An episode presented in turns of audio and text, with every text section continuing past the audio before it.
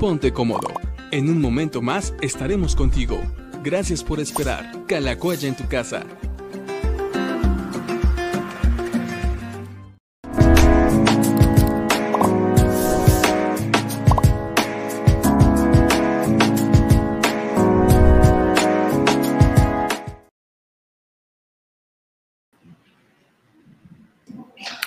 Hola, muy buenas tardes a todos nuestros queridos amigos. Hola, amor, ¿cómo estás?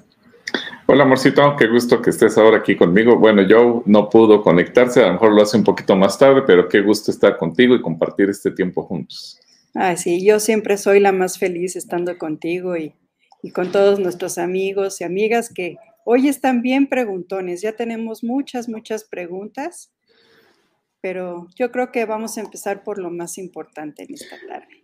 Claro, no, y además tenemos una, perdón, una pregunta pendiente del martes pasado sobre las coronas. Así es que no me acuerdo, no me acuerdo la persona que nos mandó la pregunta, si puede que nos la haga en este momento, o si alguien la rescata y que nos la, nos la formule. Era algo de la corona de la vida o de la justicia, algo así, pero no me acuerdo bien. Entonces, si pueden, que nos manden la pregunta y comenzamos con esa. Ok, claro que sí. Yo creo que sería bueno, amor, empezar orando. Nos, nos comentan que pues hay muchos casos de, de COVID. Nos dice Malú Alzúa que por favor oración por todas las personas que tienen COVID y que están solas y no tienen salvación, sanidad, pro, pro, provisión económica. Gracias, hermanos. Bendiciones para todos ustedes y sus familias. Sí, claro que sí. Pues tenemos que orar por todos ellos. Además, hay mucha gente también de Calacoaya que nos han reportado que tienen COVID o síntomas de COVID o no les han reportado si los resultados de sus estudios. Otros que todavía no les, aunque no han tenido síntomas fuertes, tampoco han logrado salir del todo. Entonces, Creo que sí hay mucho. Ya yo estoy aquí en la oficina, Clarita también está ahí en Calacoya, en, en otra oficina. Entonces, gracias a Dios ya nos dieron de alta, pero pues obviamente tenemos que cuidar siempre y, ser prudentes y demás. Pero creo que hay mucha, mucha gente por la que tenemos que seguir orando y, y confiar que el Señor siga derramando sanidad. Así es. Pues vamos pues adelante, Clarita. Ok.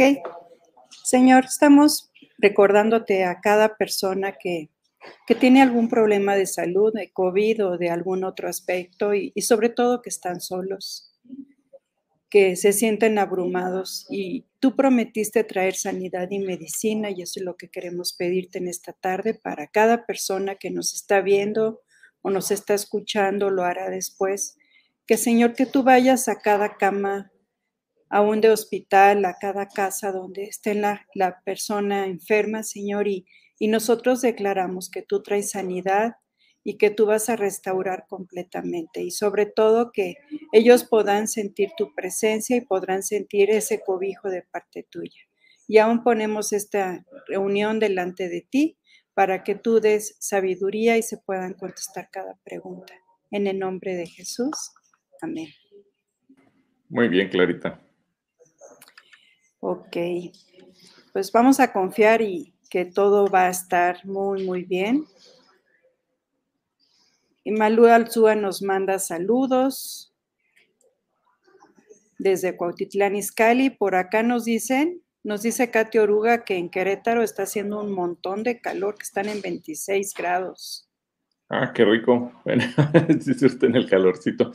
Aquí en unos minutos yo creo que ya va a empezar a llover. Según bien la mañana había pronóstico un 80% a partir de las 6. Entonces, bueno, y perdón también que, que empezamos unos minutos tarde, pero tuvimos algunas situaciones también técnicas. Además, como anécdota, ahorita están haciendo unos arreglos aquí en el sobrecamino real de Calacuaya 17 y nos trozaron el cable del proveedor de internet. Entonces, desde la mañana que llegamos no hubo internet, vinieron, cablearon de nuevo todo. Entonces, pues, gracias a Dios no fue complicado, pero sí fue tardado. Sí, sí fue bastante tardado, pero gracias a Dios ya estamos otra vez conectados por acá. es lo bueno, es lo bueno. Pero en fin, También de Yanira nos manda saludos, que también anda por Querétaro. También anda Ah, por qué ahí. bueno que anda por Querétaro de Yanira. Con Humberto, Salvador, toda su familia, qué bueno que la pasen bonito. Sí, y que Dios les dirija lo que deben de hacer, ¿verdad? Así es. Bueno, mira, vamos a empezar con algunas preguntas. Aquí el buen Edrey ya desde tempranito se conectó y nos pregunta, ¿cómo explicar que nuestra Biblia es la única y verdadera? ¿Qué sucedió con Jesús durante su muerte física antes de que fuera a los espíritus encarcelados? ¿Y por qué Dios permite que el diablo le hable? Son varias preguntas que sí van a requerir muchas respuestas, mi amor. Bueno, a ver, la Biblia, no podemos ponernos a pelear ni a discutir con nadie si, si nuestra Biblia es única y verdadera. Yo creo que la palabra de Dios misma da fruto y eso trae convicción a la gente. Obviamente, el por qué tenemos nosotros 39 libros en el Antiguo Testamento, simple y sencillamente porque está basado nuestro Antiguo Testamento en el canon hebreo. Y en el canon hebreo, estos son los libros que comprenden la, la Torah, la ley, lo que ellos conocen como la palabra y que para nosotros vendría siendo el Antiguo Testamento. Si tú a un judío común le dices eh, del Antiguo Testamento, él no, no usa ese lenguaje. Antiguo y Nuevo Testamento es un lenguaje cristiano para referirse antes de Cristo, después de Cristo. Para la, la comunidad judía o hebrea eh, es simplemente la palabra. Y nosotros, eh, ellos pueden utilizar indistintamente los términos de la Torah o, la, o el Talmud, pero para nosotros, eh, simple y sencillamente, el que está basado en nuestros 39 libros del Antiguo Testamento, en los 39 libros, o, o ellos le llaman pergaminos o rollos de donde se desprende la palabra. Entonces, ese es nuestro punto. Ahora, en el Nuevo Testamento hay menos debate porque si bien hay libros apócrifos del, Nuevo Testamento, eh, finalmente es universalmente aceptado los 27 libros que tenemos nosotros. Quizás hay más debate en, lo- el Antiguo Testamento con los famosos libros deuterocanónicos o del segundo canon, donde ya se le agregan otras cosas. Eh, pero finalmente mm, yo no entraría en un debate con ello, sino mostrar simplemente lo que la palabra de Dios dice. Eh, incluso alguna vez lo mencionamos, creo, y si no lo repito, que hace años, más o menos en 1979-80, eh, hubo un acuerdo muy interesante entre el Sociedades Bíblicas Internacional y el concilio, era concilio, no me acuerdo el nombre del concilio, un concilio católico, eh, donde formularon una traducción de la Biblia y sacaron dos ediciones, lo que conocemos como la Biblia Dios habla hoy, que creo que fue un, un, un trabajo, un proyecto conjunto que trajo muy buenos resultados. ¿Por qué? Porque en el caso de sociedades bíblicas, ellos sacaron la edición de la Biblia como lo, la conocemos los cristianos o, cristianos evangélicos de 66 libros, 39 más 27, y para la edición católica le agregaron los deuterocanónicos, pero fue un equipo conjunto que trabajaron de sociedades bíblicas con el concilio, concilio católico y entonces se sacó una edición eh, conjunta, entonces si alguien se siente cómodo leyendo la versión de, de deuterocanónicos, no hay problema, si alguien se siente cómodo leyendo la versión cristiana, no hay problema. Y lo interesante es que la misma traducción comprende las dos cosas. Es un proyecto que así se trabajó. Creo que ha sido único, no que yo sepa, a lo mejor estoy equivocado, pero que yo sepa, no hay otro proyecto que se haya trabajado de esa manera. Y se utilizó un lenguaje tan actual que al día de hoy, si tú lees la versión Dios habla hoy, sigue siendo actual, sigue siendo moderna, muy bonita y entonces yo no me metería en una discusión de ese tipo. Eh, ¿Qué sucedió durante su muerte física? Bueno, pues acuérdate que fue separado de la presencia de, Dios, por eso él clamó Eli, Eli, lama sabactani, ¿por qué me has abandonado? Y obviamente después ya viene todo lo que conocemos. ¿Y por qué Dios permite que el diablo le hable? Bueno, pues porque es una criatura que Dios creó y eh, aquí hay un debate, porque Job dice que vinieron los hijos de Dios, entre los cuales venía el, diablo o Satanás. Recordemos que el diablo fue creado con un propósito y ese propósito era que fuera eh, un ángel de luz, un ángel que sería encargado de la alabanza, etcétera, etcétera. Y de alguna manera, pues Dios nunca cerró las puertas de comunicación, siempre permitió que él pudiera hablar y por eso los diálogos que leemos en el libro de Job o en cualquier otro pasaje en donde vemos incluso en el Evangelio que, se le aparece a Jesús y, mantienen un diálogo, pero pues eso nos habla de que Dios, Dios no le tiene miedo al diablo y porque Dios está seguro de su papel, de su, él, no tiene oposición y eh, eh, el Señor no tiene problema en ese sentido. Ahora, ojo, esto no significa que tú y yo nos vamos a poner a platicar con el diablo en lo absoluto, pero, perdón, la Biblia sí nos enseña quién es Dios y, lo que Él hace. Así es que pues él no tiene problema en ese sentido. Y eh, la siguiente pregunta que hace el joven eh, aquí es si hay algún atributo de Dios que aún no se revele. Pues realmente Dios no, hasta el momento él, ha ido revelando sus atributos como lo conocemos en la palabra. No hay nada que la Biblia dice que esté guardado de parte de Dios. Porque fíjate, su, incluso el atributo que parecía más imposible que se hiciera hombre ya se hizo. Y lo que parecía imposible que Dios muriera ya murió. Y lo que parecía imposible que Dios resucitara ya resucitó. Así es que no creo que quede ninguna otra cosa por, por resolver. Y existe la posibilidad de una rebelión después de la vida, de esta vida, no me queda clara tu pregunta. No sé si muertos nos podemos revelar a Dios. No, evidentemente, como la Biblia lo describe, eh, y así lo, describe, que morimos, pasamos al juicio y de ahí a la eternidad. Ya no hay más posibilidad de ni de revelarnos, ni de hacer, ni de arrepentirnos. Así es que ahí se termina todo. Sí, quedamos, quedamos en espera, ¿no, amor? Quedamos en espera hasta que, hasta que es el juicio, como dormidos, pues. Así es, estamos en espera hasta que, y estaremos dormidos, pero la Biblia no nos habla que ya muertos, es decir, muertos ya no lo podemos alabar, muertos no nos podemos arrepentir, y supongo, por lo que dice la escritura, eh, la pregunta que hace Gay es así un poquito rara, pero bueno, que muertos tampoco nos vamos a poder revelar. No, para nada. Muy bien, pues gracias Edrey por, por tu comentario.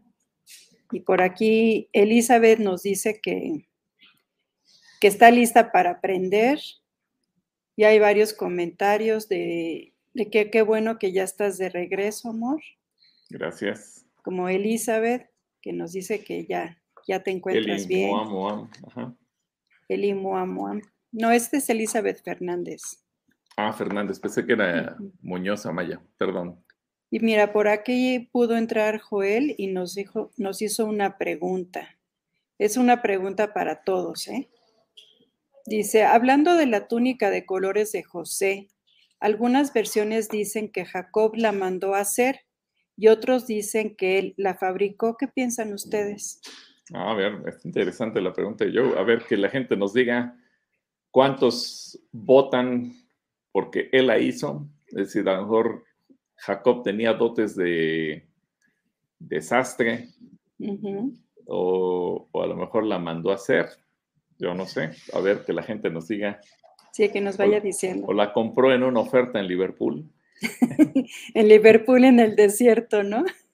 Ajá, a ver. en el desierto ahí la compró. ahí con uno de los beduinos que andaban por ahí caminando. Ándale. los comerciantes, ¿no? Está bueno. Entonces, bueno, ahí, ahí les pedimos que nos, que nos inviten. Mira, aquí hay una pregunta muy interesante de parte de, de Israel que nos dice, Dice, hola, buenas tardes, Pastor Gil y Joe. Una pregunta, ¿por qué Dios puso en los ríos que salían del huerto del Edén? Dice que puso oro, bedelio y ónice. Joe, ¿usted invitaría a Pablo Rosales a la iglesia? Bueno, a ver esta es una pregunta para responda. Joel. No sé quién será Pablo Rosales, pero bueno, ya que yo nos diga si él lo conoce, si lo invitaría o no lo invitaría y por qué. Yo en lo particular no lo conozco. ¿Tú lo conoces, Clarita? No, no, nunca lo he No, no escuchado. tenemos el gusto de conocerlo, entonces, No. bueno, a lo mejor estamos atrasados de noticias, pero bueno. Eh, ¿Por qué Dios puso en los ríos que salían del huerto del Edén oro, beledio y ónice? Bueno, recordemos que desde que Dios creó todo, Él puso los minerales y todo lo que conocemos en el mundo entero y lo puso a disposición del ser humano. Es interesante, pero si tú lees, por ejemplo, la descripción que nos da justamente de cómo era eh, Satanás antes de la caída y que lo describe como un ser primoroso y que además su vestidura pues tenía justamente piedras preciosas y, lo describe de una manera eh, extraordinaria. Quiere decir que no, no fue una cuestión de último momento que, o una ocurrencia de última hora que a Dios se le haya eh, prendido el foco de poner minerales. Él lo puso desde un principio. Fíjate, Dios sabía, y la pregunta es muy interesante que nos hace Israel, porque Dios desde el principio sabía que el oro le iba a ser de utilidad al ser humano. Dios sabía desde el principio que el oro iba a ser bien valorado por el ser humano. Eh, pero no solamente el oro, sino que está mencionando otros elementos como el bedelio o está mencionando otros elementos como el ónice. Entonces, uno, uno podría preguntarse, ¿para qué Dios hizo esto? Bueno, pues al final Dios le dio al ser humano la capacidad de crear, de hacer, de dominar. Y, y bueno, pues el, el bedelio tiene un- una gran cantidad de usos, tanto en el área medicinal como en el área industrial. Eh, se utiliza para tantas cosas, inclusive para hacer algún tipo de pomadas y cosas por el estilo. Y bueno, eh, yo creo que Dios simplemente lo, hace, lo deja como una referencia, eh, también hablando del ónice y todos los usos que se le pueden dar, no solamente a partir de la joyería de una manera artística, sino también en algunos procesos industriales. Entonces, eh, la Biblia da pequeños detalles y, tú, Israel, eres observador de ellos, porque a veces pasamos por alto esas eh, pistas que la Biblia nos enseña y cómo desde el principio de la creación Dios ya había colocado a disposición del ser humano una gran cantidad de cosas. Eh, acuérdate que Dios dijo, le dijo al hombre y a la mujer, ustedes van a señorear, van a dominar, van a gobernar, van a tener bajo su administración todos los recursos. Y a veces nosotros más bien pensamos en los animales y, tomamos de manera genérica la creación, pero pocas veces nos detenemos a pensar en los detalles. Bueno, Dios sabía que el ser humano, aunque al principio valga la expresión, eh, tenía usos rudimentarios, básicos, elementales. El ser humano tenía que ir descubriendo el mundo en el que Dios lo había puesto. Eh, pero al paso de los años o al paso de las generaciones, el ser humano iba a aprender a dominar sobre esas, eh, esos elementos, les iba a aprender a, a dar uso, les iba a aprender a dar valor.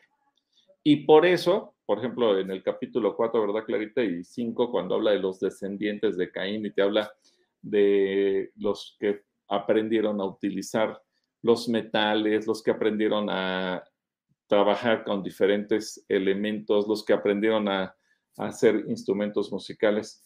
Y la Biblia nos enseña, a contrario a lo que aprendemos en la escuela cuando éramos niños, que nos enseñan del Homo sapiens y que era un ser humano que casi, casi no pensaba y que las cosas se fueron dando de un tanto casuística o circunstancialmente.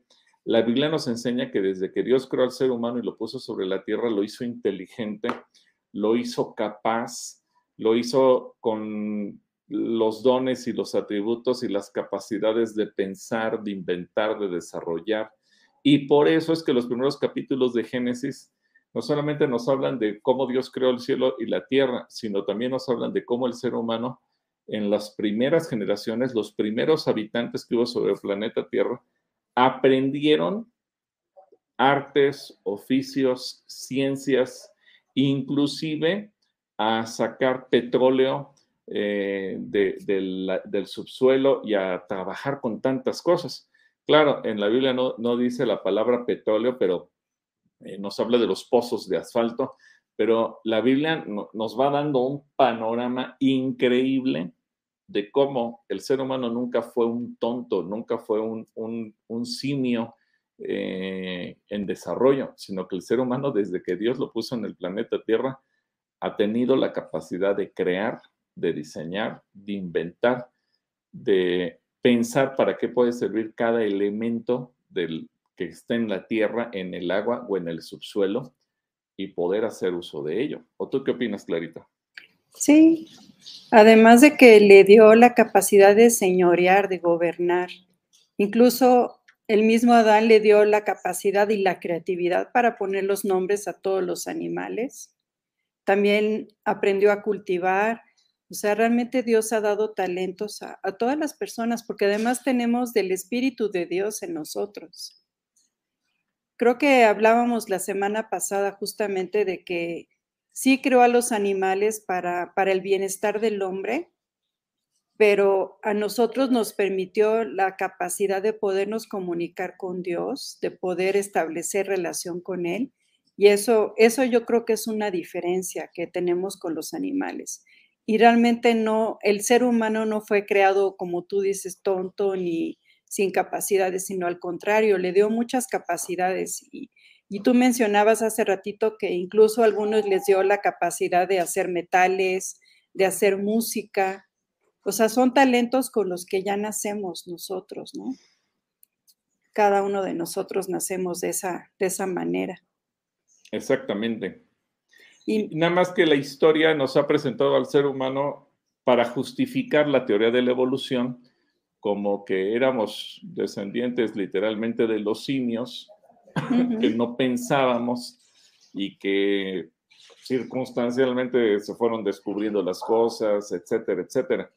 Pero lo que a mí me gusta de la Biblia, y siendo un libro tan antiguo, que nos dice que el ser humano desde el principio es inteligente, desde el principio supo para qué sirve, por ejemplo, el oro, es decir, el descubrimiento del oro como valor, como metal precioso o como lo que sea, no es de años recientes.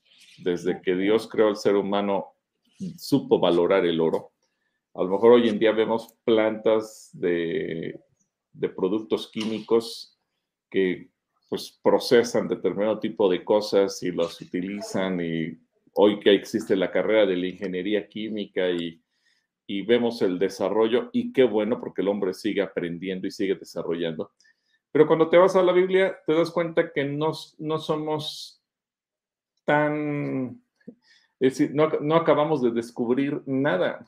Al final la Biblia nos enseña que eso ya existía, no de hace un siglo, no de hace dos siglos, no de hace diez siglos, no de hace veinte siglos, sino que eso existe desde que Dios puso al ser humano en el planeta Tierra. Así es. Incluso le dio indicaciones. La Biblia nos da indicaciones de todo, incluso de, cómo cultivar, de cómo tener hábitos sanitarios, ahora que están como descubriendo que tenemos que descansar la tierra unos años, cuando Dios ya lo dijo en, las escrituras, que tenemos que tener determinados hábitos de higiene, como lavarnos las manos y demás, que ya estaba descrito en la Biblia, incluso la, capacidad de ir al baño y poder cubrir los, los desechos orgánicos, o sea, todo eso ya estaba establecido en la Biblia, ¿no? Es como, como querer descubrir algo que ya existía.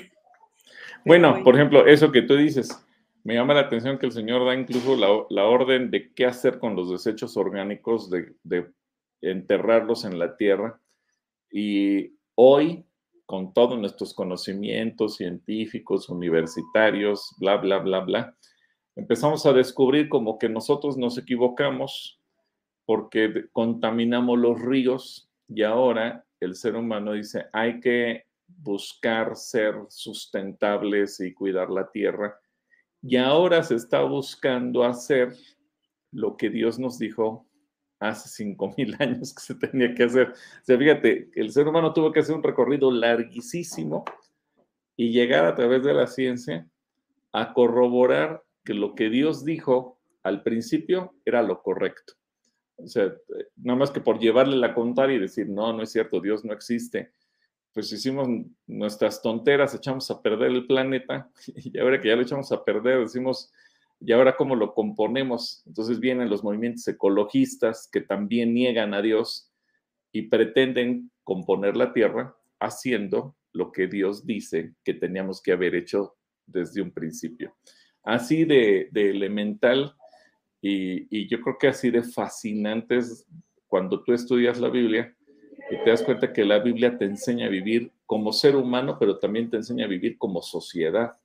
Si pusiéramos en práctica los principios bíblicos, estaríamos en otra situación completamente. Sí, incluso ciudadanos, eh, dentro en, en, el trabajo, demás, en fin. Mira, por aquí Joe nos contesta, dice, hola Israel Monroy, no conozco a Pablo Rosales, pero le mando saludos. Ah, bueno, tampoco yo lo conozco. Entonces, pues si nos ve Pablo Rosales, no sé si nos vea, pero le mandamos un, saludo, con mucho cariño y algún día habrá la oportunidad de conocerlo. Pues gracias por tu pregunta. La verdad, Israel, fue muy, muy interesante lo que, lo que, nos, lo que nos compartiste. ¿Y te acuerdas que la semana pasada estaban preguntando de cantantes que, con alabanzas en hebreo? ¿Te acuerdas? Ah, sí, sí. Una, pregunta que también nos dejó pensando, ¿cuántos cantantes con alabanzas en hebreo conocemos? Es que aquí nos dice Georgina, Sumaya. Aquí les comparto grupos o cantantes de alabanzas en hebreo por una persona que preguntó la semana pasada. Está Joshua Aaron, Shiloh Ben Hod, One for Israel Ministry, Sarah Lieberman, Jaron Cherniak, Aaron Shost y Solu Israel. Son ah, algunas pues, sugerencias que nos hace. Hay que escucharlos. Gracias, Georgina. Pues estaremos también escuchando para ver qué tal. Así. Y ahorita hablando de, de COVID, por aquí nos, nos pregunta Silvia Fiesco. Buenas tardes, qué gusto verle mejor. Una pregunta, pastor. ¿No van a colocar los domos de sanitización y, y sanitizar el santuario por los altos contagios? Bueno, ha habido una polémica también ahí, si sirven, si no sirven, si son de utilidad, no son de utilidad. Eh, en el momento en que se pudo los pusimos, pero bueno, eh, vamos a ver con la empresa que nos dio el servicio si podrían volverlo a dar. Entonces, ahí, ahí vamos a, consultar también viendo qué tanto avance hay hoy en día en este sentido. La verdad es que yo creo que el COVID nos ha tomado en curva en este momento que ha sido tan contagioso, gracias a Dios tampoco ha sido tan letal, ni tan dañino, ni mucho menos. Pero hace rato platicábamos, ¿no, Clarita? Que, por ejemplo, en Estados Unidos ya la gente anda sin cubrebocas, ya como que el COVID es cosa del pasado, ya no se habla mucho del tema y bueno, esperemos que en México pronto lleguemos a una situación así. Ay, sí, yo creo que sí, porque ya son dos años, ¿no? Que andamos en esta condición, pero pues vamos a, vamos a confiar que Dios va a tocar con salud a, a México. Mira, te manda saludos. Ay, no sé qué hice. Ya lo hice grande, amor, perdóname. No sé qué, qué hice. A ver. A ver, tú ayúdame. Me voy a salir. A ver, aquí, aquí hay una, un saludo de Jonathan de La Paz. Muchas gracias, Jonathan La Paz, perdón. Eh, bendiciones, pastores Clarita y Gilberto. Desde Montevideo, Uruguay, los conocí en un congreso por la vida y la familia hace años. Es cierto, alguna vez estuvimos en Punta del Este y en Montevideo en un congreso por la vida y la familia el Congreso Iberoamericano y pues te mandamos un saludo, Jonathan. Muchas gracias por escribirnos y qué, qué privilegio que desde el, un país al sur del continente nos estés escribiendo en este momento. ¿Te acuerdas de aquel congreso, Clarita? Sí, sí me acuerdo, amorcito. No sé qué hacer, no sé qué apachurré y se hizo todo grande y no te veo. Ah, bueno, pero esa es una cuestión tuya. Ok, bueno, seguimos con las preguntas. Hoy te Mar- cómo. Marlene Benítez, a ver, esta es una pregunta que nos va a ayudar también si la gente nos responde, porque esa pregunta la hemos contestado varias veces. Eh, ¿Sí la alcanzas a ver, Clarita, o no? ¿O perdiste el texto también? No, es que está muy grande mi pantalla. Ah, me voy bueno, a salir entonces tantito. algo. Ah, ya sé, lo que has de ver form- form- puesto el formato de pantalla completa. Bueno, Marlene Benítez dice: Buenas tardes, Dios les bendiga. Mi hijo, mi hija Jade pregunta: ¿con quién tuvo hijos Caín? Si había otros seres humanos creados fuera del Edén. No, no había otros seres humanos fuera del Edén. Pero Marlene, ah, vamos a ver si la gente se acuerda. Esta pregunta la hemos respondido en el pasado. Eh, yo sé que es una pregunta que va a veces contra nuestra lógica, pero eh, si alguien recuerda, incluso hubo una serie en donde hablamos de ello en las predicaciones y tocamos el tema. Así que si alguien se acuerda eh, qué dijimos al respecto y quiere contestar, va a ser interesante. Así que, bueno, espero sus comentarios. Eh, Laura González, sa- saludos desde Catepec. Ahora sí los alcancé en vivo, otras veces los escucho en la retransmisión. Saludos a Joe, muchas gracias Laura, te agradecemos mucho. A ver, respuestas en cuanto a la pregunta que hizo Joe, pienso que la compró porque era una túnica especial, puesto que todos usaban túnicas y leí que la de José probablemente era de nobles.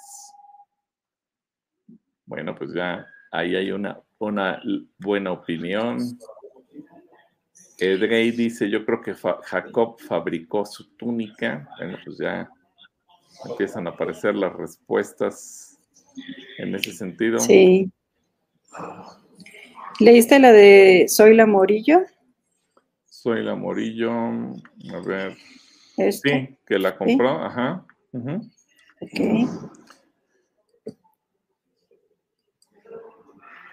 Mira, también Marilú. Gical dice, yo creo que la mandó a hacer. Se la regaló a José. Se la regaló, sí, sí, sí.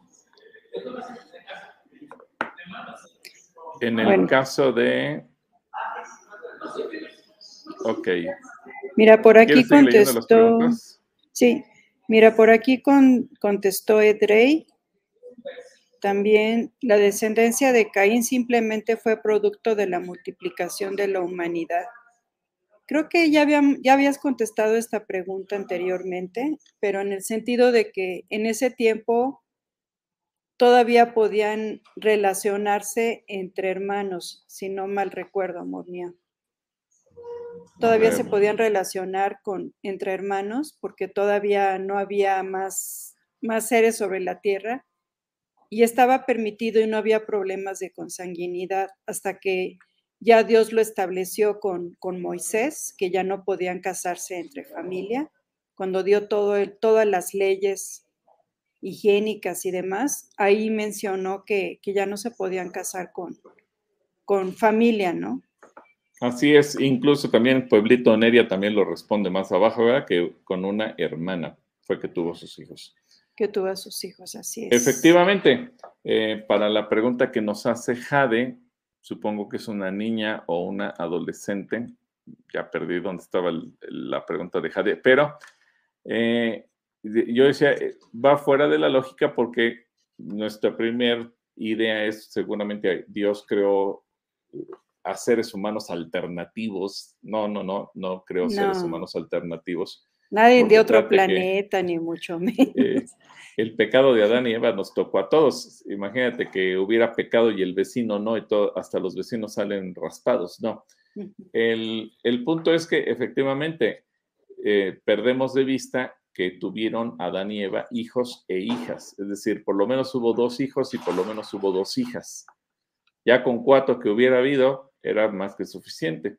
Ahora, hay que entender o tratar de entender que la mentalidad o los conceptos que tenían Adán y Eva no eran los mismos que tenemos nosotros. Por ejemplo, hoy cuando nos casamos, los papás de nuestra esposa son nuestros suegros o los papás del esposo son los suegros de la mujer y los hermanos son los cuñados y, nuestros hijos se convierten en los nietos de nuestros, de nuestros padres o los sobrinos de nuestros hermanos, etcétera, etcétera. Se va haciendo todo el, el concepto de familia que hoy en día conocemos. Adán y Eva eran los dos únicos seres humanos sobre la tierra, por lo tanto ellos no tenían esos conceptos que nosotros tenemos.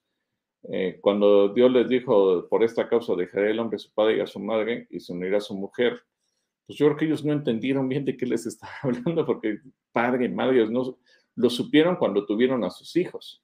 Pero Adán y Eva no tenían los mismos conceptos y no pensaban en un concepto de pecado por una razón muy simple, porque no tenían a quién dar en matrimonio a su hijo o a su hija. Y si Adán y Eva eran los dos únicos seres humanos originalmente sobre la tierra y no tuvieron pena en, elegirse mutuamente o en aceptarse mutuamente, mejor dicho, y de casarse y procrear y tener familia, pues tampoco tuvieron problema en que eh, un hijo tomara una de las hijas, etcétera, etcétera. Y de ahí surge la humanidad. Y eh, ese concepto lo vemos incluso hasta Abraham. Recordemos que Abraham y Sara eran medios hermanos, es decir, el papá de Abraham era el papá de Sara. Entonces compartían sangre por medio del padre. Y, y eso vemos todavía hasta la familia de Moisés, porque su mamá era tía de su papá o, una tía se casó con un sobrino. Entonces, todavía cuando la Biblia te da esas referencias, te das cuenta que había una consanguinidad, es decir, había relaciones o matrimonios entre familiares o entre parientes y no pasaba nada, no era pecado, Dios no lo condenaba, no lo castigaba. Fue un tiempo en el que Dios permitió que la humanidad creciera.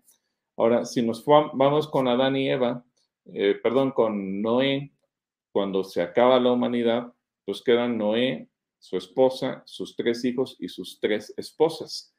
Y los hijos de Adán, de Noé, perdón, eh, Sem, Cam y Jafet tienen hijos, pero ellos tampoco tienen de dónde escoger, entonces solamente podían casarse o entre hermanos o entre primos, no tenían más opción. Y como vamos leyendo que se fueron dando las genealogías, los descendientes de Sem, los descendientes de Cam y los descendientes de Jafet, entendemos que de esas familias se fueron diseminando y llenando la humanidad. ¿En qué momento Dios decide regular y ponerle un fin a eso? En la ley de Moisés, que es cuando dice que no te puedes casar ni con tu tío, ni con tu tía, ni con tu hermano, ni con tu hermana, ni con tu primo, ni con pariente cercano alguno. En ese momento es que se regula las relaciones familiares en cuestión de matrimonio. Entonces, fíjate, eh, y esto es interesante, si esa ley Dios lo hubiera aplicado dos generaciones antes o una generación antes, los papás de Moisés nunca se hubieran podido casar y Moisés no hubiera nacido. Pero ya que nació Moisés, ya que nació Aarón, ya que nació María, entonces Dios aplica la ley y a partir de ese momento ya no es permitido el llevar a cabo ese tipo de matrimonios. Y bueno, ya la población mundial fue creciendo, se fue desarrollando, se fue multiplicando y ya no hace falta el que haya esa concesión de casarse entre parientes.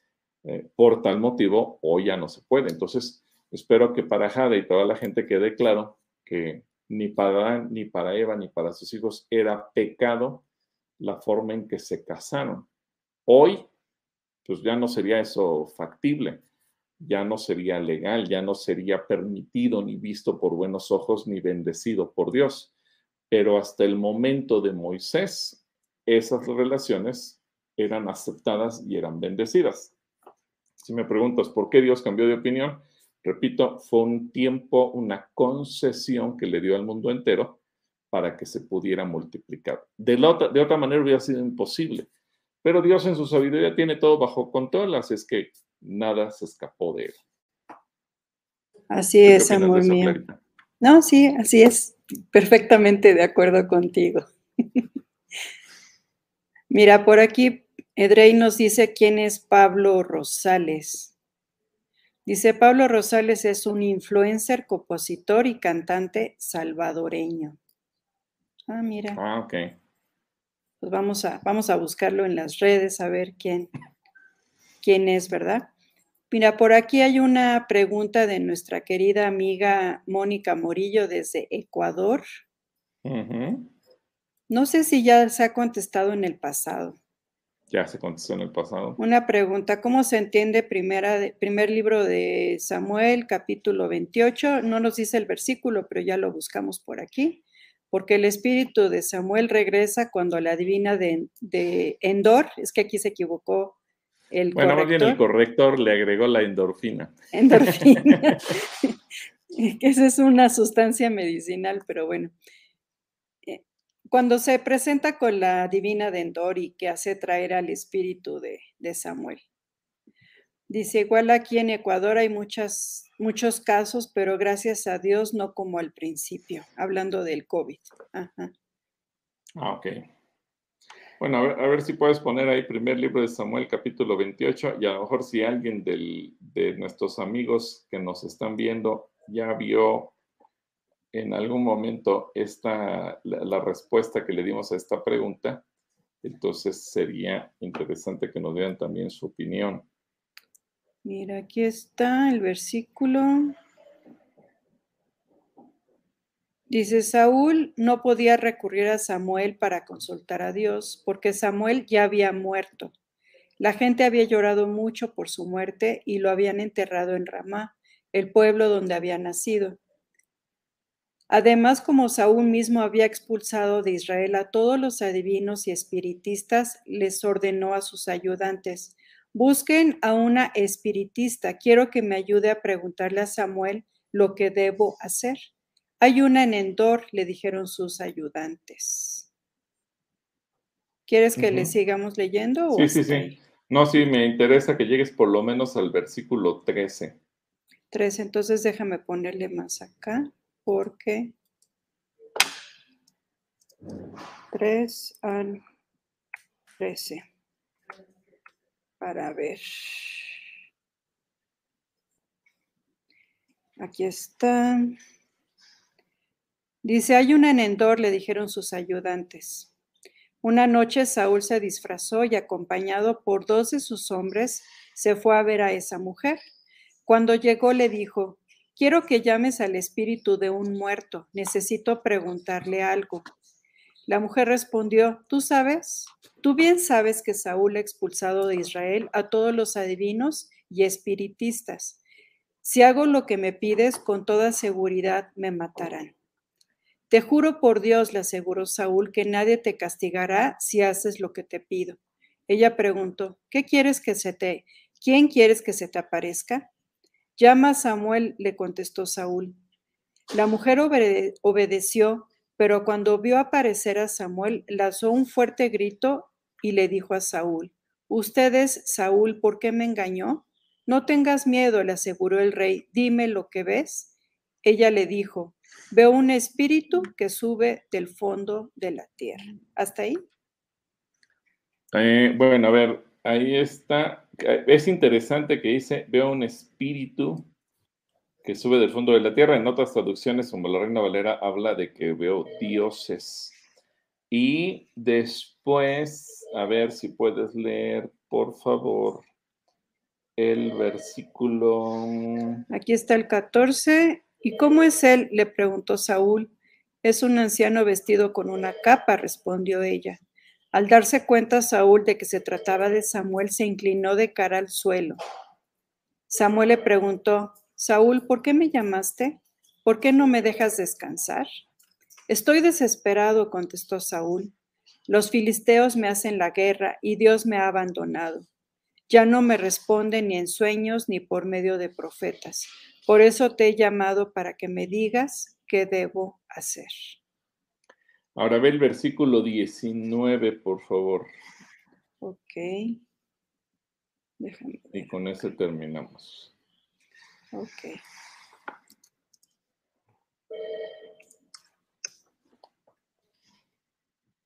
Dice, además los filisteos vencerán mañana a los israelitas y tú y tus hijos morirán y vendrán a hacerme compañía.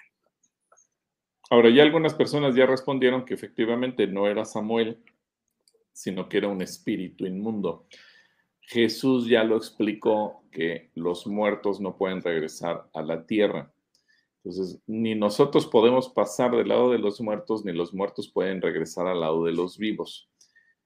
Pero son interesantes estos detalles. Número uno, porque dice que de la tierra subió un espíritu. Eh, y la palabra que utiliza ahí es la misma que utiliza para referirse a los espíritus inmundos. Eh, segundo, que cuando habla este espíritu le dice, vendrán a hacerme compañía o estarán conmigo, según la traducción que leas. Y evidentemente que Samuel, eh, él fue un varón que, hablando de términos, voy a utilizar un lenguaje cristiano, de acuerdo a, lo que nosotros entendemos, Samuel era salvo, Saúl no.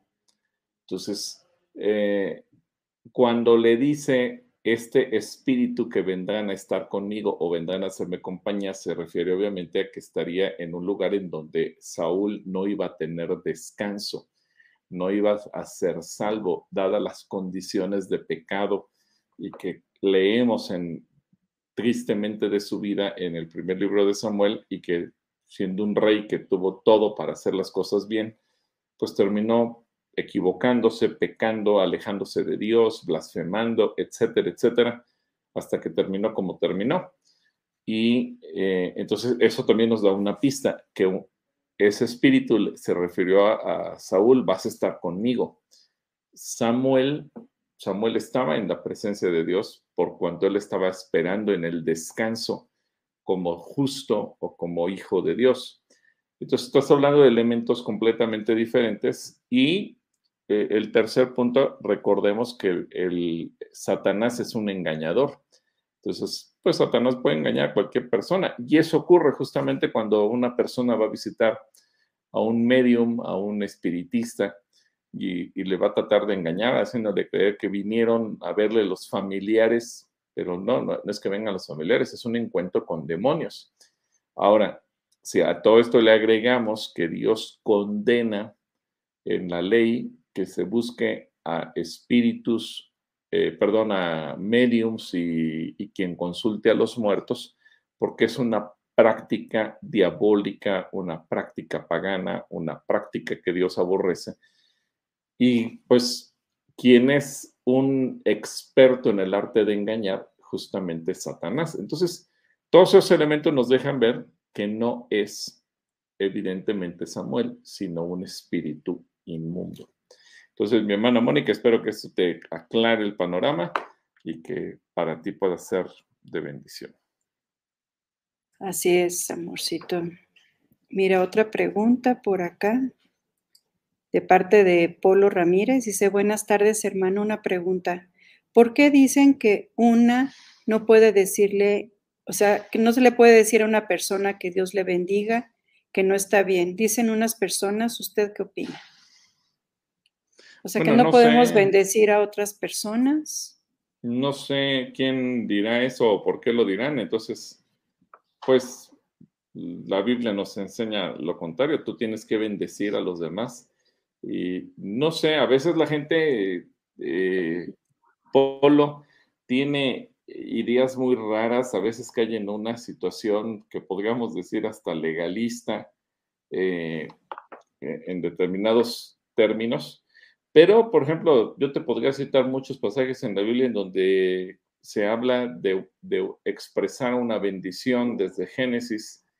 Eh, por ejemplo, a ver, pon Génesis 28, 3, Clarita. Génesis 28, 3.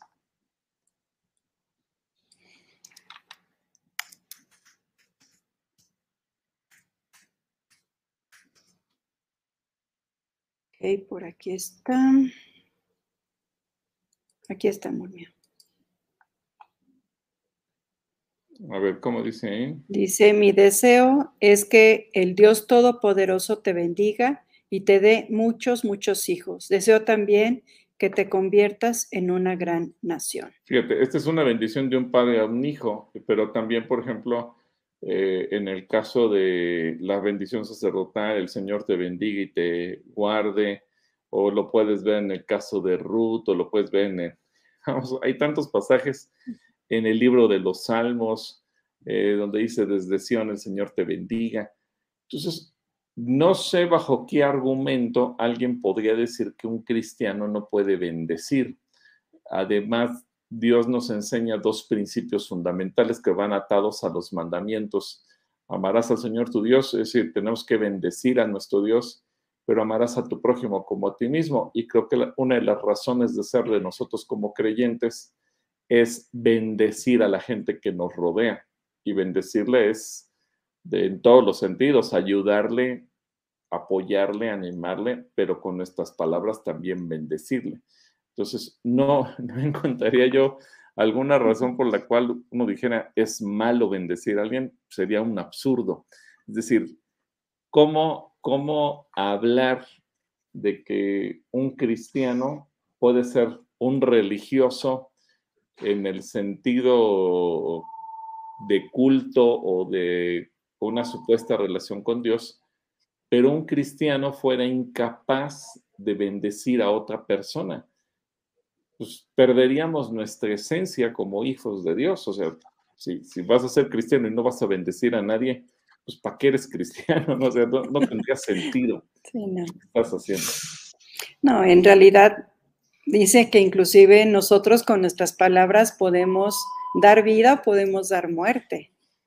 Exactamente. Y, cuando la gente anda por la calle diciendo maldiciones y demás, nosotros tenemos que ser esa luz, tenemos que ser este testimonio y sí poner bendiciones para los demás, aún cuando sean enemigos, aún cuando sean personas contrarias, nosotros tenemos que bendecirles y orar por ellos, ¿no?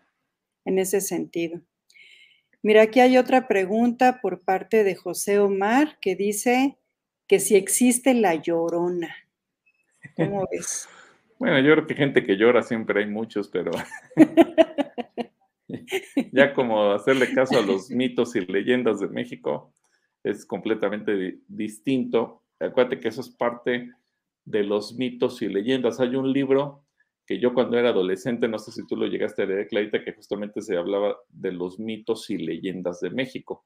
Y están llenos de historias basadas en la época de la colonia y de X cantidad de cosas que fueron creados algunos como tradiciones para infundir miedo o para tradiciones eh, completamente paganas pero no tienen absolutamente nada de cierto, no tienen absolutamente nada de verdad, ni tienen absolutamente que ver nada con lo que la Biblia nos enseña.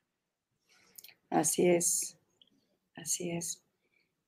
Mira, de la pregunta que nos hizo Joel, aquí viene otra respuesta, nos, nos pone la cita que dice, llamaba a Israel a José más que a todos sus hijos, porque lo había tenido en su vejez y le hizo una túnica de diversos colores. Ok. Aquí está por aquí. Y Nancy Durán, hay muchas personas que nos mandan saludos, de verdad, muchísimas gracias por su cariño. Dice, saludos pastor desde San Diego, aquí llevamos más o menos un año sin usar cubrebocas.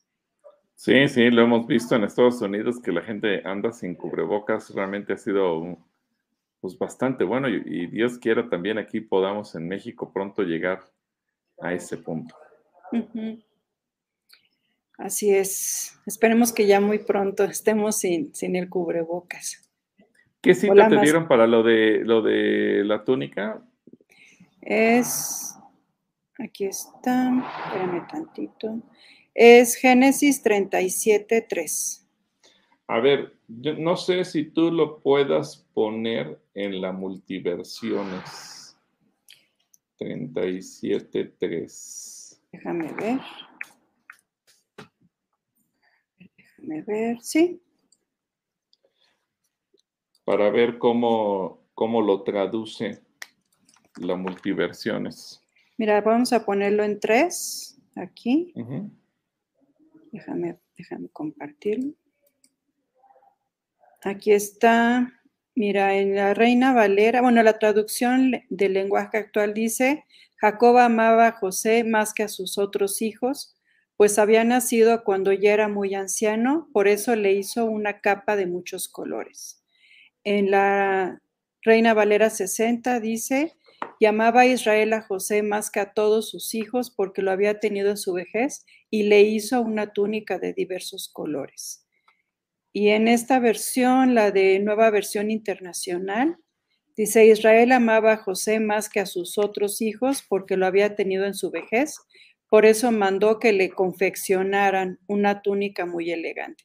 Aquí sí difiere un poquito, porque eh, eh, ese es el punto al que se refiere yo, que hay traducciones y, ambas, lo curioso es que ambas están en el, basadas en el original.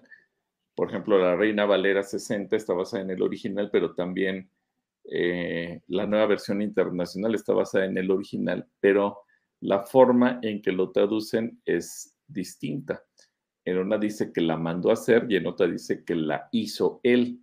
Entonces, indirectamente es como cuando, no sé, tú te mandas con una modista a hacer algo y dices, yo me lo hice. No, no refiriéndose a que tú lo hiciste con tus manos, sino que tú decidiste que alguien te lo hiciera. Entonces, hay, hay esas expresiones idiomáticas, que es, interesante cuando damos el curso de escudriñando las escrituras, vemos acerca de eso, porque hay expresiones que tienen que ver con el uso del idioma y a veces una acción en el idioma representa una acción indirecta en la vida real. Entonces, puede ser el hecho de yo lo mandé a hacer, pero como yo tomé la decisión de que alguien lo hiciera, se considera entonces que yo lo hice. Aunque no, tiene, no significa que literalmente con mis manos haya hecho algo. Es como cuando mandas construir tu casa y dices, yo hice mi casa. Sí, pero yo no fui el albañil que pegó los ladrillos, yo no fui el, el albañil que colocó el piso o el plomero que colocó los tubos, pero como yo con mis recursos mandé a hacer mi casa, entonces la expresión es yo hice mi casa. Entonces puede referirse a eso, pero eh, creo que es interesante ver la posición de ambos, ¿no? Los que opinan una cosa y los que opinan otra, porque al final en la Biblia caben las dos posibilidades. Exactamente, caben las dos posibilidades, ¿no? Pero lo importante es que pues era una túnica especial, diferente, seguramente costosa, complicada de hacer, ¿no? Así es. Así es. Mira, aquí hay un comentario de acuerdo a la reunión que tuvimos hoy por la mañana con las mujeres. Dice Pastor Gil y hermana Clarita, bendecida tarde. Me gustó mucho la reunión de mujeres del día de hoy. Por favor, hermana Clarita, esperemos pueda formarse un grupo de mamás solteras. Ah, mira porque hablábamos justamente de, que hay mujeres que no se identifican ni como casadas ni como solteras, aunque son mamás solteras. Entonces sí, sí hay una necesidad de formar un grupo para que puedan ellas pues entenderse, acompañarse, apoyarse y pues ser amigas, ¿no? Porque es algo muy, muy importante. Yo creo que no solamente para las mujeres, también para los hombres, ¿no, amor? Así es. Así es, yo creo que esto aplica tanto de un lado como del otro. Así es, Marcela, pues vamos a buscar hacerlo muy pronto, muy pronto vas a tener noticias.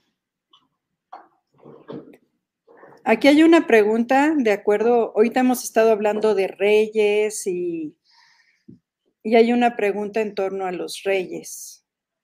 Dice Guadalupe Alcalá, buenas tardes, si el adulterio es pecado, porque en la época del rey Saúl y del rey David tenían esposas, tenían a la esposa y además tenían concubinas. Por, por desobediencia, Dios había dicho que no se podía hacer.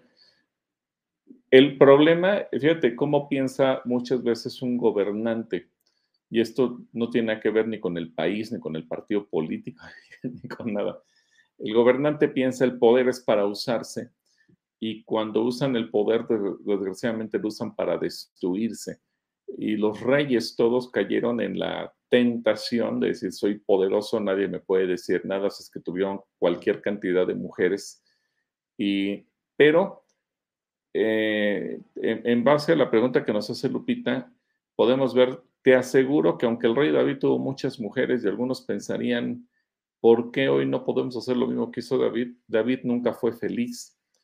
Tanto es así que tuvo una rivalidad entre sus hijos que se mataron unos a otros, que, vamos, se odiaban entre sí a tal grado que uno se da cuenta que, que David como ser humano, aunque haya sido el, el, adorador más grande de la, de la historia y nos dejó el legado del libro de los Salmos, él como ser humano, de carne y hueso, fuera de, de, todo contexto, podemos decir, David nunca fue un ser humano feliz, él nunca disfrutó la vida.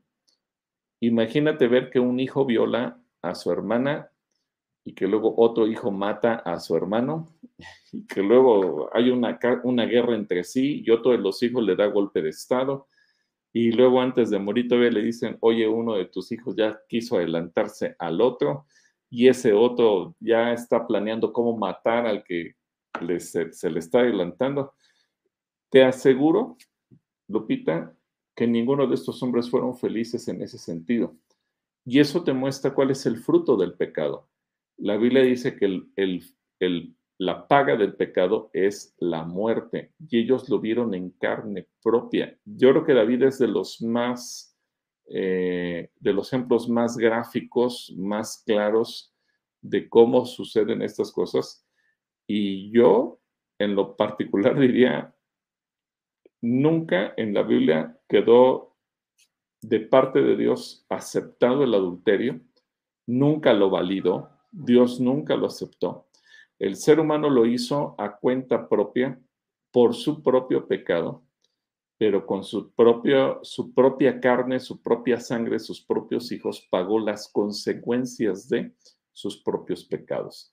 Entonces, Creo que más allá de que la Biblia te relate que si tuvieron tantas o cuantas mujeres, lo interesante de todo es que ninguno de ellos salió bien. Salomón, que tuvo 700 esposas y 300 concubinas, imagínate, mil mujeres.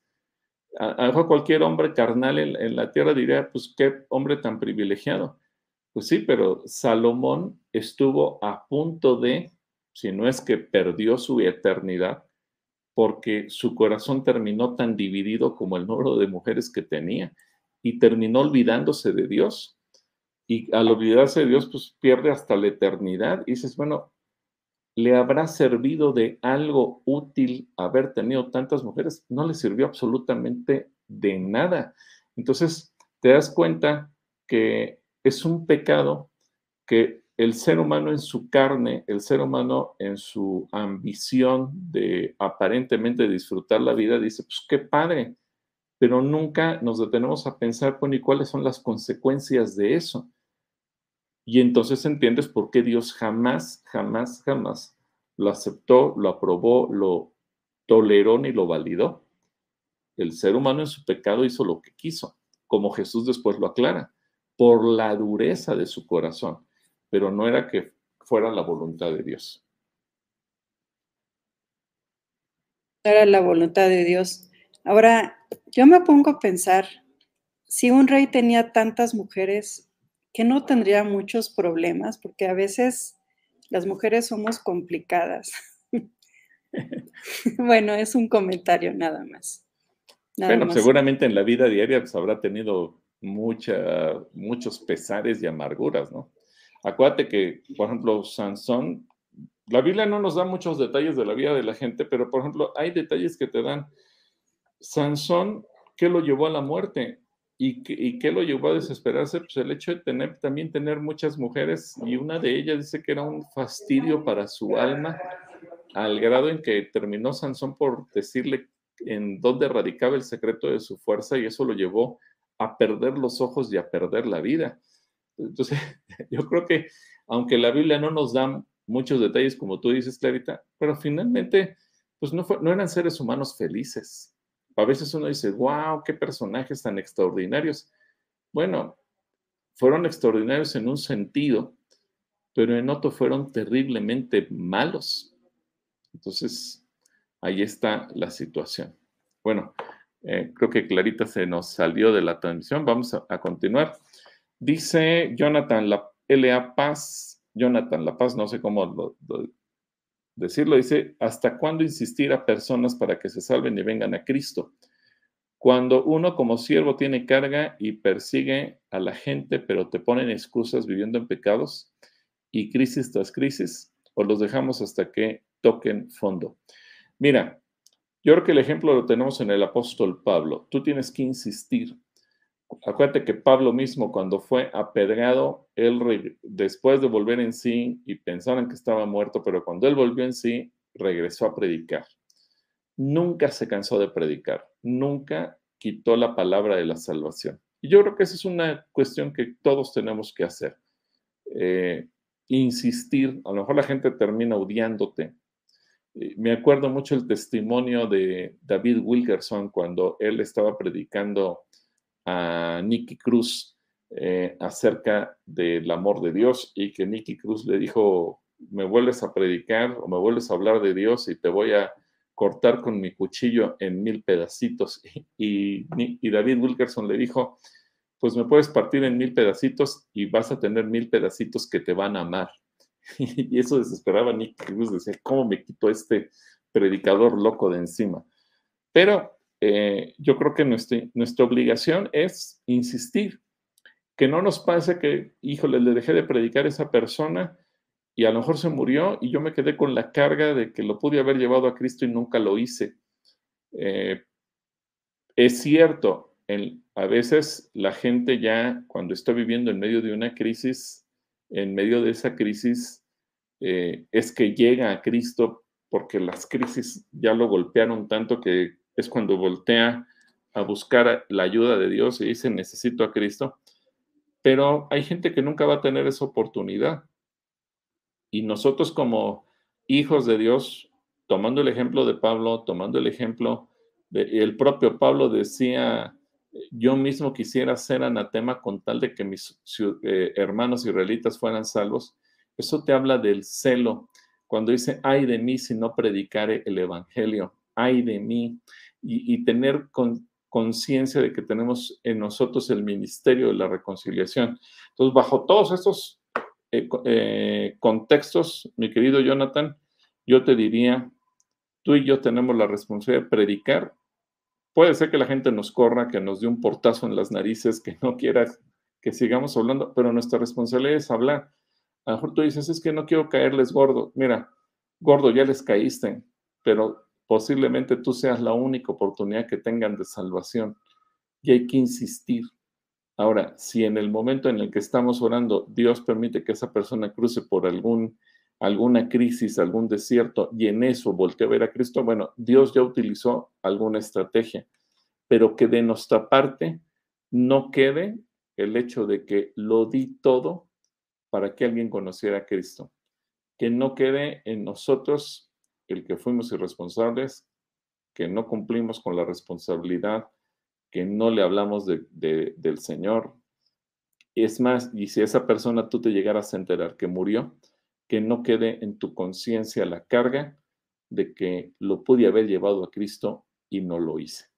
Así que esa sería mi respuesta, Jonathan. Que Dios te bendiga y saludos una vez más hasta Uruguay. Así es. Hoy me ha jugado aquí un poquito la computadora, pero ya estamos de vuelta. Ok. No sé. También ha escrito la familia de Luna, ya vi que escribió un Rubén, y escribió Margarita, y escribió Eduardo. Así es que un saludo a toda la familia de Luna con sus lunadas. Les mandamos y con sus lunadas. Deberían de conectarse, es muy bonito. tienen un tiempo de, de alabanza junto con una pequeña enseñanza y también oración, intercesión. Es muy bonito la reunión que ellos tienen. Acaban de cumplir dos años, ¿no, amor? Sí, dos años de transmisiones de alabanza muy, muy, muy bonito. Así es. Ah, dice Mari Bello que, le gusta mucho cómo te hablo. Ah, bueno, pues. Que te digo, amor mío, que Dios te siga bendiciendo. Ay, pues gracias a Dios. ¿Cómo, cómo no decirle así si, si es el amor de mi vida? Pero bueno. Fíjate que hay, de Echeverría está muy preocupada porque dice que no hay congregación ahí donde, en Querétaro. Estoy preocupada, donde vivo no hay donde congregarnos. Dice que ya tenemos más de dos años por acá en la Sierra Gorda de Querétaro. Wow. Bueno, mira, pues por lo menos congrégate en línea donde tú te sientas a gusto y ve, eh, y en un momento dado, no tienes en saco roto lo que te voy a decir, pero muy probablemente Dios te llevó a ti, Ivette, donde no hay una iglesia, para que tú y tu familia levanten la iglesia. Así es que a veces pensamos que las soluciones vienen de afuera y hay que tomar en cuenta que a lo mejor Dios quiere que tú seas el instrumento y en todo caso estamos aquí para apoyarte, para animarte, para ayudarte y si tú fueras el instrumento para que se levante la iglesia, pues con mucho gusto cuenta con nuestro respaldo y apoyo para hacer algo. No, eh, velo, velo no con preocupación de que aquí no hay, sino velo como la oportunidad de un campo misionero. Si no hay iglesia, pues por algo Dios llevó una familia cristiana ahí y seguramente pues, Dios querrá hacer algo. Y pensamos con un grupo de oración, un grupo de estudio bíblico y que poco a poco va a ir creciendo hasta convertirse en una congregación. Así es, así es. Yo creo que una última pregunta, amor, no sé cómo veas. La pregunta de Paquis Martínez, que dice, hola, hola hermanos, Dios les bendiga. Mi pregunta es, ¿cómo se interpreta el Salmo 23, 5? ¿Cómo se interpreta el Salmo 23.5? A ver, si quieres ponerlo en...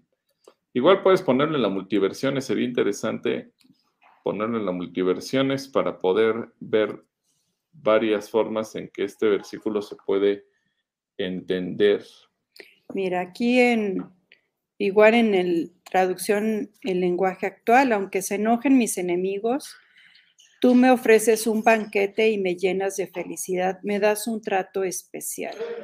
En la Reina Valera dice, aderezas mesa delante de mí en presencia de mis angustiadores, unges mi cabeza con aceite, mi copa está rebosando.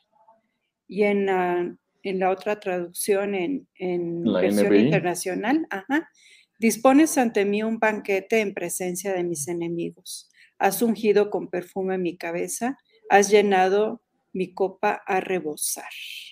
Mira, deja los textos, por favor, Clarita. El, punto aquí y que David nos lleva a considerar en nuestra fe es que muchas veces los creyentes ponemos los ojos más en la adversidad, en las circunstancias o en la gente que está en nuestra contra que en Dios. Y lo interesante es que te plantea un panorama sombrío, es decir, en el peor de los escenarios, estamos rodeados de enemigos que pretenden nuestra vida, destruir nuestra vida, nuestra muerte, quieren acabar con nosotros.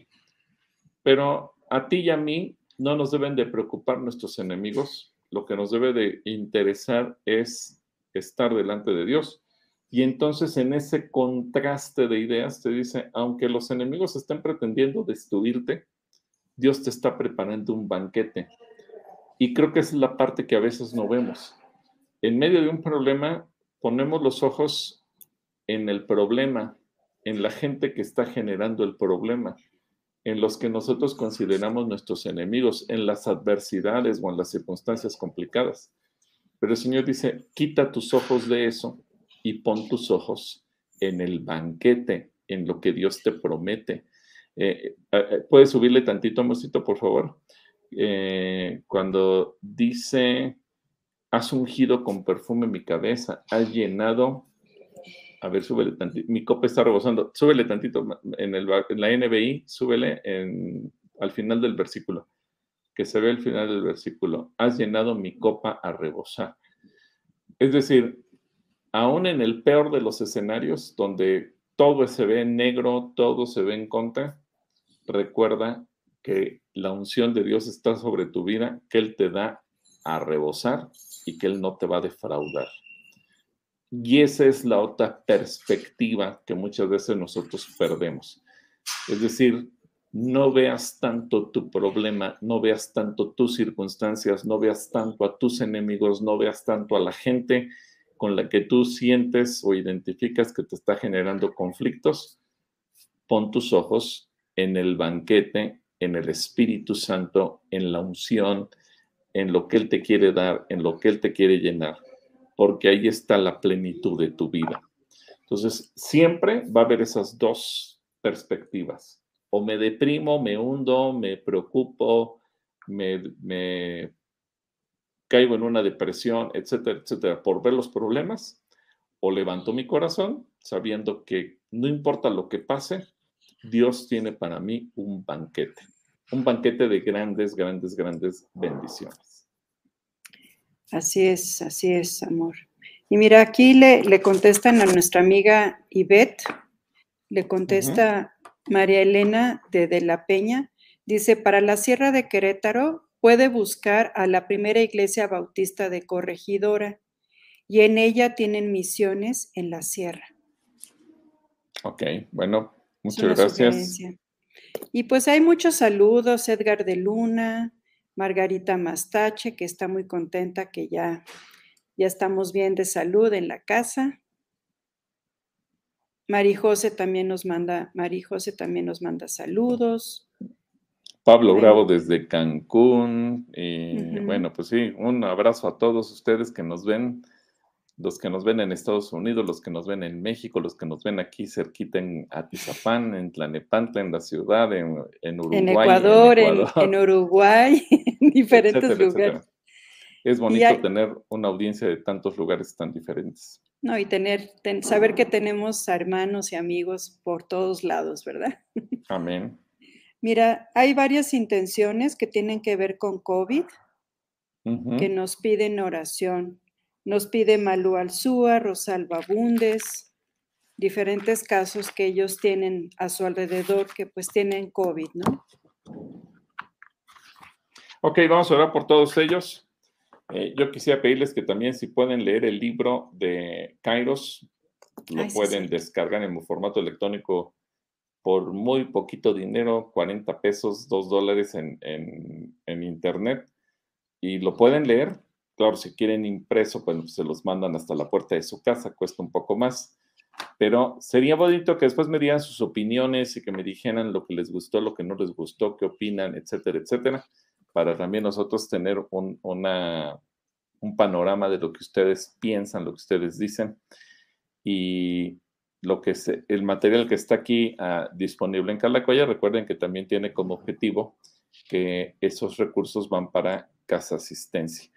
Y eh, este domingo tenemos boda colectiva, así es que va a ser un mensaje especial para parejas y, va a ser un, mensaje que a lo mejor va a romper algunas eh, formas de pensamiento, paradigmas o tradiciones eh, a lo mejor va a generar polémica el mensaje por lo que voy a, decir este domingo, pero yo sé que va a ser de mucha, mucha bendición.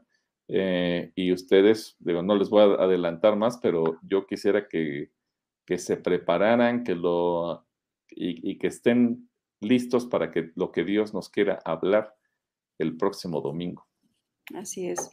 Mira, nos pregunta Mari Lujical si se puede compartir el electrónico. Bueno, tú puedes descargarlo y bueno, lo ideal es que eh, la gente también, lo, digo, está tan barato que no, no vale la pena estarle sacando copias y, reproduciéndolo, sino más bien que compartas la liga para que la gente también lo, reciba. ¿Por qué? Porque eh, estos recursos no son para mí, estos recursos eh, son todos para Casa Asistencia. Entonces, por eso es que se buscó que el formato electrónico fuera tan barato, dos dólares o 40 pesos eh, por tener el libro, pues es, prácticamente nada. Y lo, poquito, los, los centavos de dólar o los pocos pesos que genera, pues queremos que sean de bendición para los niños de casa asistencia. Así es. Y también nos dicen que si se puede conseguir en la librería de Calacuaya. Ahorita no sé si todavía haya, la verdad es que como no vine esta semana ya no supe si hay o no hay, pero bueno, Si no, pues ahí veremos con Soco para que se pidan más y se puedan tener disponibles. Ok. Y también Mari te, te dice que sí, tienes razón, hermano, que, que mejor comparte la, la liga. Y también Mónica nos pregunta si se puede conseguir por Amazon. Sí, de hecho solamente se puede comprar en Amazon. Eh, pensando en Amazon es el, el, hecho de que se pueda distribuir a nivel mundial sin, eh, sin tener que gastar en impresión y en envíos, etcétera, etcétera. Y creo que esa es una de las bondades de esta plataforma, que desde un libro ellos te lo imprimen, te lo mandan a tu casa y te quitas de problemas, ¿no? Y no importa si estás en Ecuador, en Uruguay, en España o en cualquier otro país de habla hispana, al final de cuentas la gente tiene acceso al libro. A lo mejor en algunos tardará un poquito más en llegar, pero, por ejemplo, me di cuenta que cuando solicitamos los de aquí de Calacuaya nos dieron un tiempo de entrega como de cuatro semanas y en realidad llegaron en una semana. Yo creo que Amazon como que a veces se protege y te da un tiempo muy largo para que no le reclames, aunque te los envíe en muchísimo menos tiempo. Así es, así es, amor. Pues mira, también hay otra intención de oración de parte de Ángel. Dice, soy Angie Mendoza, pido oración por mi mami Úrsula, es salva, tiene un nervio en las costillas y no sabemos por qué. Mañana tiene cita con el quiropráctico para que no sea nada malo. Perfecto. Bueno, pues vamos a orar por tu mami. Ah, mira. Bueno, antes de que oremos, Soco ya nos contestó, Soco Aguas. Si aún tenemos el libro de Kairos en, librería, quedan pocos. Y ah, Yara Anduiza dice, nosotros ya lo terminamos de leer, Pastor Gil. Emi hará una reseña en su canal. Ah, bueno, muchas gracias, mi querida Yara, y gracias a Emiliano y a toda la familia. Rodríguez Anduiza. bueno, pues, pues vamos a orar. Un saludo para todos y vamos a orar, Señor. Pues levantamos en tu presencia cada una de estas intenciones que la gente, tú conoces todas. Hoy una persona me preguntaba, Señor, si cuando oramos por un nombre, tú sabes de por quién oramos o si te genera confusión que haya miles de personas que se llamen igual. Pero sabemos que para ti no hay confusión porque tú sabes exactamente por quién oramos y cuál es la necesidad de cada uno de tus hijos. Y en esa confianza es que nos acercamos a tu trono de gracia y pedimos el oportuno socorro para cada persona. Porque algunos requerirán salvación, otros requerirán sanidad, otros requerirán arrepentirse de sus pecados y en otros tú vas a hacer milagros y les vas a mostrar tu gloria. En cada uno de estos puntos, Dios, estamos orando para que tú te manifiestes de una manera poderosa, porque para ti no es difícil ni imposible poder sanar y ministrar a una persona. Y aquí estamos más de dos puestos de acuerdo para clamar por cada una de estas intenciones y pedimos que en cada una de ellas tú te manifiestes de una manera poderosa. Pido bendición para cada persona, para cada familia que está conectada ahorita o que se conectará después y que en cada uno de ellos tú te manifiestes de una manera grande y poderosa. A ti damos la, gloria y el honor por lo bueno que eres, por tu misericordia para nuestras vidas y por estar con nosotros. En el nombre de Cristo Jesús. Amén. Amén. Pues un gusto de veras estar con, con cada uno de ustedes. Les amamos, les bendecimos y que tengan muy bonita tarde. Amén. Que Dios les bendiga a todos. Shalom.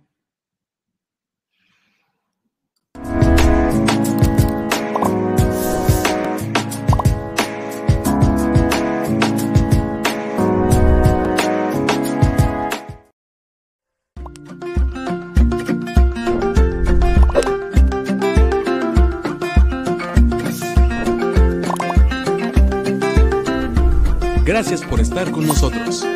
Dios te bendiga.